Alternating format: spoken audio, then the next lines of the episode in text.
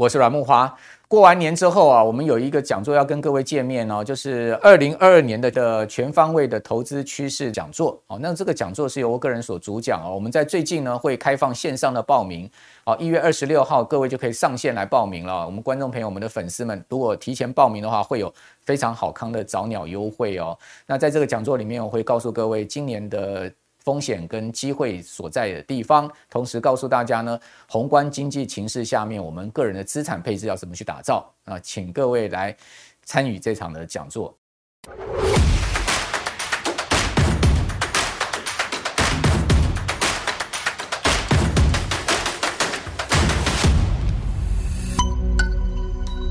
各位粉丝，大家好，欢迎收看《投资最给力》，我是阿格力。今天呢，要帮你理财继续的升级。今天一样要带你从世界总经到台湾的展金，我、哦、帮你一览无遗啦。那在今天的股市呢，大家应该是心情七上八下，因为呢，最近的股市真的是怎么样？屋漏偏逢连夜雨，在台湾有这个本土疫情的影响，你看我们连口罩都带回来了。哦，那在美国部分，除了这个非农就业数据不如预期以外，之前大家比较常知道的这个升息啦，以及这个缩减。购债啦以外啊，现在又提提出要缩表啦。那缩表对于这个资金的动能，势必在股市里面就会有很大影响。这也是这一波不管是美股还是台股有短线上比较震荡的原因。好，那屋漏偏逢连夜雨，所幸啊，今天还有垃圾盘撑着。不过这个只能高兴一半啦，因为你看台积电早盘啊六百三十出头，到现在录影的时候六百四十几。那指数收红，其实也代表是说，呃，这个台积电垃圾盘的关系，因为很多我手上自己看了，哎，中小型股哦，其比其中一个了，刚密密麻麻啊，这个盘真的难玩，所以该怎么样去应对，就是今天跟大家讨论的重点啊。好，那一开始我们来看一下哦，美国不止通膨，这个非农就业的数据其实不如预期，也对市场上产生了不小的冲击啊。我们看一下。非农新增的就业人数呢，是将近二十万人，那原本预期是多少？原本预期是四十万呢，哦，所以这个数据确实跟预期有相当大的一段的差距。不过，如果我们是看失业率的话，哎，倒是还不错，失业率是三点九 percent，原本预期是四点一啦，所以呢，比预期的还要再好。那我觉得这个失业率也很重要，因为之前这个 Fed 就是讲说啊，如果要升起。充分就业是一个很重要因素。那这个充分就业失业率标准就是四 percent，所以啊，现在已经达到这个升息的就业市场的一个水准，这是值得大家去留意的。那除了这个就业的状况以外，所谓的薪资通膨也是现在诶大家要去关注的一个方向。你看哦，平均每小时的薪资年增率啊是四点七 percent，诶增加的是真的是非常多。那如果我们看月增率的话，诶短短一个月而已，增加零点六 percent。所以这个通膨似乎是不是暂时的？因为你连薪资都涨的情况下，这个通膨就是真正的带领啊。好，那这个消息一出呢，就引发了黄金坠落。我们看一下非农就业数据不如预期的时候，黄金坠落就在这一根哦，留了一虽然留了一个非常长的下影线啊，不过也代表说这个数据对于市场的冲击确实是有一定程度的一个威力的。因为不仅是黄金的这个价格有一个比较大波动。我们看到这个美债的殖利率也飙升哦哦，不管是这个两年期的、十年期的以及三十年期的这个公债殖利率都往上去走。那大家知道，如果你公债殖利率上升，以现在十年期来说，大概在一点七啊左右，那这个公债殖利率上升，势必就会冲击到一些风险资产啊，或者是涨多了一些个股，例如说科技股，在上周五的美股就比较大回档，因为大家要知道。公债殖利率就是一个无风险的利率，那你当你无风险利率越来越高的时候，你去冒险的这个积极度就会降低，也因此而造成风险资产倒一片啊。好，所以这个非农就业数据以及薪资的通膨，会对一月的行情该怎么样去看待，以及有怎么样的冲击，就是今天跟大家讨论的重点。毕竟啊，一月的行情原本是大家众所瞩目的一月行情，一年之计在于春，非常重要。但是现在有本土疫情以及美国总经上的一些变化，该怎么看？就是我们今天讨论的重点啦。好，今天我们的来宾是我们的资深财经专家阮慕驊，慕驊哥。好，那一开始呢，我们要来请教一下我们博学多闻的慕驊哥，因为每次啊聊到这些总经的议题，一定要我们老师跟慕驊哥来解答。是，哎，慕驊哥，我们这次啊非农确实不如预期，很差很多哎、欸，可是失业率又是不错了，因为已经达到这个充分就业这样的一个标准嘛。那又有薪资通膨这样的问题，诶，这样林林总总看起来好像正面反面的这个因素都有，那我们投资人该怎么样去解读这样的数据？好，那非农不如预期哦，不是不到二十万人，比预期少了一半。最主要原因是因为美国现在缺工了，而且大家上工的意愿不高哦，因为毕竟有这个 Omicron 疫情啊，新增的一个整个染疫的情况，美美国每一天新增确诊人数都超过一百万哦，非常夸张的一个情况哦，所以在这样状况之下呢。我我们现在看到的这个 report 啊，显示说这个非农就业的新增人数啊，未来几个月还会持续疲弱，还会持续。但是问题就是说，失业率是下降的哦，你可以看到它降降破了四趴，哦，到了三点九，三点九这个失业率其实上已经回到美国这个二零二零年三月疫情之前当时的一个水准了哈。所以说，在这样状况之下，我们主要是看那个失业率，失业率其实下降哈，它。告诉你，就是美国现在目前已经持续这个就业市场在好转，而且是持续往这个所谓充分就业去走。对啊，虽然说这个非农业就业数字不如预期啊，但是我们可以看到家庭就业人数其实它还是新增了六十五万人。因为非农业就业数据呢，它是企业就业的数据，嗯、另外一个就业数据呢也要去对照啊，就是所谓的家庭就业数据。这个家庭就业数据其实啊，它告诉你。它还是新增了六十六十五万人的一个增加的就业人数，好，所以说我们看总体来讲，美国的就业市场的确是持续在复苏，而且持续是在好转的状况。那这当然就加重了美国联准会啊要升息啊，啊，甚至像刚才阿格里所讲的这个未来可能要缩表啊这些这些动作的进度哈，就是说它可能会提前。好，再加上大家可以看到这个薪资年增率非常的惊人哈，这个四点七趴。但你知道现在目前美国的通货膨胀率是七趴。所以也就是说，它现在目前的实质薪资还是负的，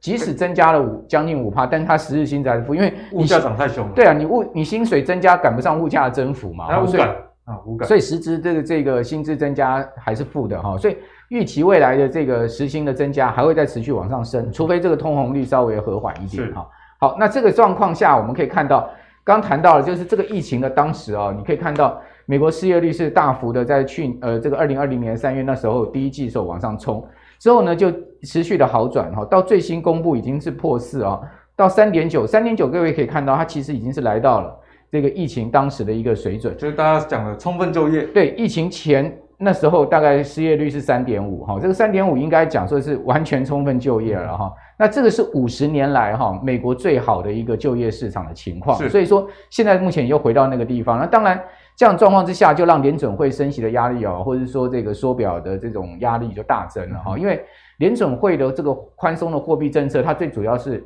两个这个政策方向嘛哈，一个就是美国的就业市场是一个它主要指标，另外一个就是通货膨胀率。现在这两个指标都已经逼到它不得不采取啊这个快速的动作，所以你可以看到，在上个礼拜哈，联准会的 FOMC 会议的会后纪要公布出来，就去年十二月的啊，那公布出来呢。这个联准会的理事们一致性的哈，这个几乎都全部站在鹰派了，好，没有鸽派了，好，大家都认为说，呃，要这个赶快要升息了，而且呢，今年升个两次三次不为过。另外呢，就是说在升息之后呢，很快就要我们进入到所谓的缩表的周期了哈。那这样子的一个全面转向鹰派啊，其实就跟现在目前整个美国现在经济数据是有关系的哈。大家可以看到哈。呃，最主要影响哈，这个当然升息啦哈，或者是说缩表了，最主要影响的还是这个资金的流动。对，没错。好，那资金的流动，我们主要是看股市跟债市这两个大的所谓 capital market 里面的这两个大的资本池哈。那我们最先来看债市哈，美国的这个国债值国债值利率从这个两年、五年、三十年到十年哈，这个各天期不等啊。你可以看到，其实啊，呃，从去年十二月以来都很明显的在往上弹升。哦，在往上弹升的一个过程中呢，你会发现哈，其实越短天期的殖利率，它弹升的幅度是越高的。现在目前美国两年期国债殖利率已经几乎来到了零点九了，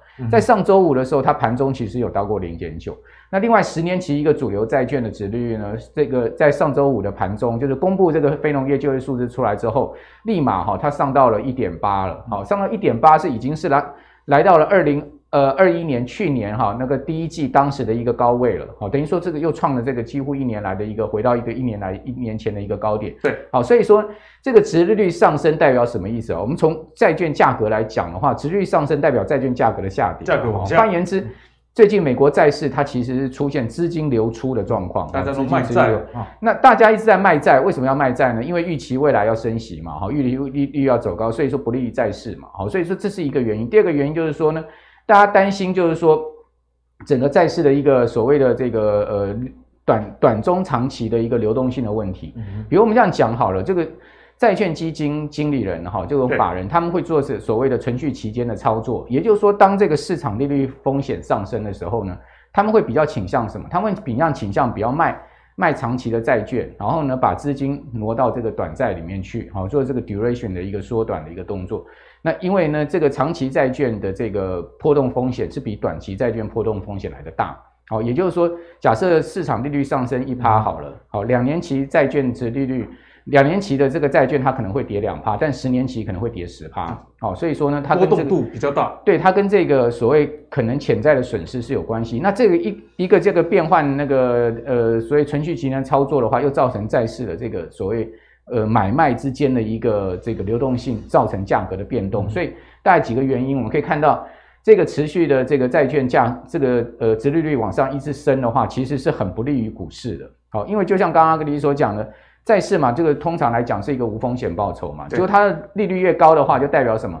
代表说呢，这个股市相对的这个呃吸引力就越低，吸引力就降低了。尤其是一些成长型的股票，没有赚钱的股票，没有殖利率的股票。他们的这个吸引力就会越来越被被债市比下去，因为投资人如果有这个无风险利率，就比较没有那么愿意冒险。对，债债市的值利率一直往上升，代表债券价格一直下跌嘛，哈。那当它价格跌到一定程度的时候，它不就是变便宜了？便宜的话就会吸引资金进去，就由股转债，就会变成这样状况，就从股市这个资金会流出了，所以我们会担心这样状况。那我我个人给各位一个很重要的指标，就十年期啊，美国十年期国债值利率啊。绝对绝对不可以突破两趴啊！不可以超过两 percent。如果因为现在已经一点八了哈，如果突破两趴的话，会非常对股市会造成非常大的冲击。甚至如果到二点五的话，那要小心美国科技股会全面出现一个很明显的一个压力哈。因为这个两一点八已经是很极限了哈。如果再往上升的话，所以我们最近这个礼拜可以去特别注意美国十年期国债殖率哈会不会持续的往上升，这个是一个很重要的指标两趴哈。大家可以看到。呃，纳萨克指数啊，在我们刚刚讲的这些种种因素之下，上个礼拜已经出现一个非常不好的讯号，全周居然可以跌了四点五趴，一周跌四 percent 多，这是指数，而且这是开年第一周哦。阿哥，你知道这个开年第一周这样的行情是两千年来仅见哦，哦，二十几年来，对，二十几年来没有见到过纳萨克开年第一周可以跌到四点五趴的，哦，而且你可以看到它下跌是稍微有带量哦，而且它已经是跌破半年线了，哦，所以说在这样的一个。呃，很重要的一个所谓的这个呃，你看到它的一个相对一个区间的一个状况，如果再继续跌下去的话，那就是一个年线支撑的位置。对，好，那这个再下去的话，那那这个当然不得了了。对，大家就很紧张了哈。所以说，你可以看到它现在目前呃年限在一万四千四百点，现在目前在一万四千九百点，它事实上只有差五百点的一个空间啊，也不是很多哦，哦，大概是三趴到四趴的一个空间哈。所以美国科技股要特别注意哈。那另外各位看到。呃，标普也跌了，这个第一周第一周也跌了一点九趴。那你不要小看这个黑黑 K 棒，好像没什么。事实上，它也是二零一六年来最差的开年行情。二零一六年六年来六年来没有出现过第一周可以跌这么多哦。所以，我们从 anyway，我们从这个呃这这这这几个指数的一个走势来看的话，事实上，我们对现在目前不管台股来讲。或是做美股来讲，我们的戒心都要升高，所以你会发现为什么我们开年第一周哈，就上个礼拜哈，加权指没有什么跌，对不对？大概跌不到一百点，但是柜买指跌了四点六，跌到。那柜买指四点六八是不是跟纳斯达克指数跌幅完全一样？哦，所以说大家注意，一致。对，所以大家特特别注意，就是说现在目前市场的压力哈，其实在中小型电子股。哦，那上市是上市的这个加权指没什么跌，是因为台积电 拉升住太强。台积电上个礼拜。呃，还涨了三趴嘛，对不对？它至少还涨了三趴，三趴的话，台积电还还贡献了指数大概一两百点的空间嘛，好，所以说台积电啊、鸿海啊，哈这些大型股把台股撑住哈，不代表说呢中小型股不会跌，所以说尤其大家可以特别要小心，就是说当大盘资金去拉抬台积电的时候，有些中小型股票反而会跌得更重哦，就是说趁台积电涨的时候呢，有点。有点这个好像指数没什么跌，让你没有戒心，这个其实我们要在这个盘势上特别要注意的。好，所以呢，大家真的要多加留意这个台积电哦。如果在涨的时候，你看到指数在动，嗯、但其实中小型股早就跌到密密麻麻，这是大家不能看指数，然后忽略你操作的类股，不管是它的规模的大小，以及它是属于哪一个产业。我们接下来就来看刚刚慕驊哥跟大家分享。其实 FED 啊，现在都已经开始鹰爪功了，好不好？全部鸽子都变成老鹰了。那在这样的情况下，就如同我们刚刚跟大家论述的逻辑了，所以也导致这个科技类股的代表啊，纳斯达克一百指数，你看哦，在年初到现在已经跌五点五一 percent 了，这个市值的蒸发是七千亿的美元，真的是非常非常夸张啊！因为今年以来，今天也才十号而已，所以才短短没几天，已经跌了五 percent 这么多了。那如果我们在细节来看里面的一些科技巨头的话，跌的比较少的啊，就是我们的脸书 Meta 跌一点九九 percent，它算是里面跌幅比较轻微喽，因为。你看到不管是 Alphabet，就是 Google、微软跟 Apple，其实都有五六 percent 这样的一个跌幅，也代表说，哎，市场的投资风向好像有一点转变了。像我昨天在看美股的时候，就是研究美股这一阵子在涨什么，涨的都是这个能源啊、原物料啊、金融等等。所以接下来就要来请教慕华哥，就是在这样的资金的走势之下，接下来我们投资要有怎么样投资风格上的转换吗？我觉得一个不太好的讯号就是说，这些美国的科技巨头啊，FAMG 这些巨头啊，都出现一致性的下跌，而且跌幅都很大。哦，这个是一个比较不好的讯号。那至于说为什么 Meta 没什么跌哈，事实上因为它前波已经大跌了，它是领先这些科技巨头在去年第四季就已经先修正了，它已经修正很跌起来等就很大一波。你记不记得那时候这个呃，祖克伯把脸书改名为 Meta？哦，当时它的股价其实就已经摇摇欲坠了，就已经很疲弱。那改名 Meta 之后，就股价就还是一路 下挫，那已经跌到一个相对呃，它是已经跌掉百分之二十了。Meta 它从最高这个去年的高点到去年第四季的低点，它已经是进入熊市。熊市。所以说你说啊，这波为什么它没什么跌？事实上，因为它先前已经跌了，这些还在去年都还在创高，或者说今年年初都还是创高的一个股票。哦，所以说呢，就是有一个轮跌的一个态势哈。那这样轮跌态势其实并不是太好，并不并不太健康。尤其这些美国科技巨头动辄市值都上兆美金的哦，这样跌的话哈，那这个对盘势的影响，对对整个全世界的 ETF 的稳定性啊哈，或者是说对一些主权基金啊哈，或者说对一些呃大型的这个呃基金啊的稳定性都不是太好。嗯、大家可以看到哈，刚刚讲说这个。呃，美国科技股都大跌啊！我我给各位看一个指数，这个是 FAMG 加上 Tesla 哦，这个所组成的一个指数，你可以看到它这一个波段下跌，它从九千点这个位置啊、哦，已经跌到了这个八千三百点，哦、下跌速度也太快了。对，等于说已经跌了这个十趴了，而且进入到一个所谓技术性修正，代表说什么？代表说这些巨头们啊、哦，他们也没能散掉。哦，不是说美国只跌中小型股票，而是那些巨头股都跌哦，那这个就不是一个太好的。之前慕驊哥就有提醒我们，中小型股跌没关系，如果连大基都往下跌，大家就断掉啊。对，因为这些股票都大家都知道，都是一些呃大大基金哈、大 ETF 哈，或者是大的这种所谓主权基金，他们所持有最多的股票。那这样当他们一跌的时候，如果说这一些投资机构法人开始要。要停损的话，哇，那个那个卖压不得了，连锁反应，对，那个卖压不得了哈，所以说呢，要很很注意这样的状况。比如说谷歌，各位可以看到上周哈，对不起，这个是苹果，上周一周苹果就跌了三趴，苹果市值是三兆美金的，等于说苹果一周就损失一千亿的市值了，三三美金了，对啊，啊，而且你可以看到苹果它其实也是跌破了月线了啊，然后呢，月线也下弯了。另外，股呃脸呃这个微软的情况更不好，你可以看到。它的这个月线快要死亡，快要快要快要这个交叉向下，这个呃所谓季线了。好，那它季线目前扣底的位置在这个地方，等于说它季线开始要扣底到高档上升波，然后月线呢是扣底在这个高点。那现在目前月线各位可以看到，它其实跟季线已经是是来到一一致的这个位置了，对，对不对？哈，这个三百二十七块、三百二十八块，换言之。换言之，也就是说，微软的这个呃月线继续往下弯，如果它股价不上来的话，它月线继续往下弯的话，它季线开始扣底这个上档，万一月季线都往下弯，那这标准的死亡交叉的话，做头的味道都出来了。嘿，那这个真的是值得注意，因为它是两兆多美金市值的股票，哦，那两兆多美金市值的股票出现这样子一个走势是不太妙的哈。大家可以看到，它过往有修正。但是有没有出现这样修正的情况？哎，没有这么大的力道，都没有这么大力道。这时候是疫情啊，这疫情的时候就不讲了，对不对？你看到它从疫情以来上升坡都没有出现像这样子的一个所谓的月线是是呃交叉到这个季线往下的一个状况，而且季线要下弯的状况。嗯、所以我个人是觉得你这边又又有量哈，所以我觉得这种美国这种巨型科技股啊。如果一旦真的它要走熊市的话，哈、嗯，那我们真的要非常小心股市。但我不是讲说它一定会，对，哦，因为这样看起来是有这样的可能性，潜在的几率，在那个二十趴三二十趴三十趴这种几率。但是如果形势越来越坏的话，那当我们对于自己的台股的持股比重，自己也可能要做一些调整。嗯、对，另外。各位看到阿发贝也是一样哈，阿发贝现在月季线都已经下弯了，全部跌破。哦，这个谷歌你可以看到它现在月季线都已经下弯，它现在季线是扣底在这个高档哎，哦，那月线呢扣底在这个地方。换言之，阿发贝不拉上去的话，哇，如果万一半年线扣在这个地方，万一半年线在持续上升，连半年线都下弯的话，哇，那这个这个就不是太好的一个状况。你看下面的量，哦，所以这个是谷歌哦。那另外各位看到辉达，好，辉达你看下面这个量，哦，你可以看到辉达现在整个月线下弯的角度，哦，然后呢，它季线开始要扣底上升坡，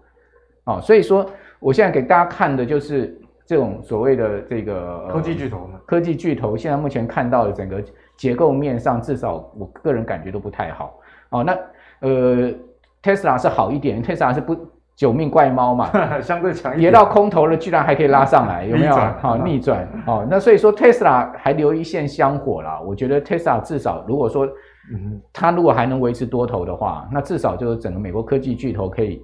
相对，我们就不要那么看。所以我们最后希望应该就是看特斯拉，对特斯拉真的是真的是一个留留留了一个香火在那个地方，留了一个香火。嗯，所以所以这个呃。赵氏孤儿哈，应该这样讲哈，赵氏孤儿留在这个地方，所以说其他的大概都已经被砍了、砍了、砍了，倒了、倒了，有的跌都跌破半年线。那我们就希望这个孤儿逃出去之后能，能能有能有救救的这个国家的一个情况哈。所以说你现在看到整个状况，我是觉得大家可能特别注意。那现在目前除了这些科技巨头以外，我们讲说这个昂贵科技股哈，大家可以看到这几个指数，一个是纳斯达克一百指数，一个是。那 profitless tech 那个 technology 指数就是没有赚钱科技股，还还有 expensive software 就很贵的软体股的指数。阿哥，你可以看到他们这些纳斯达克一百指数才跌这样子，这一些都已经跌到了不知道跌到哪里去，都 已经跌到了这个迷迷茫茫了哈，真的是跌到这个昏倒了哈。所以说呢，这种没有成长、没有呃靠专靠成长、没有没有值利率的股票，可能在这样的一个形势下就特别要小心。那我们最后再跟各位讲一下，升息到底，我们从历史经验来看，升息到底对于美国股市会有什么样影响？大家都很好奇这一点。好，前一波升息循环是零四年到零六年，当当时的利率从一趴拉到这个五点二五，哈，涨很多。对，然后呢，在在下在在我们最近一波的升息是二零一五年年底，哈，一直到这个二零一八年的年底，哈，总共呢利率是从这个零利率，哈，拉到了这个这个呃二点五，啊，所以说呢，各位可以看到。升息基本上是越升越不动了哈，就是越来越没有办法创高。好，那每一次升息对于美股的影响，我们这边做了一个同整同整哈。那这个呃前一次升息呢，我们先来看资产负债表，它不到一兆美金哈。然后次贷风暴三次 QE 之后哈，大家可以看到它到四点五兆。然后呢，二零一四年它开始减债，好，就是说我们现在已经进入到减债嘛，好，到 QE 结束，你的二零一七年联准会的资产负债表大概都还是维持四点五兆。换言之，都它即使是开始减少购债、结束 QE，它都还没有缩表哦。嗯、哦，就是说它的资产负债表都还是不动在四点五兆。哈、哦，那大家看到它什么时候开始缩表呢？它缩表是二零一八年到二零一九年的三 Q。哦，它大概缩了将近七千亿。各位有没有发现，它的升息是开始是什么时候？二零一五年年底。可是它上一次是到二零一八年才开始缩表，中间隔了多少？一六一七一，一六一七至少隔了两年，两年多。哦，两年多的一个时间。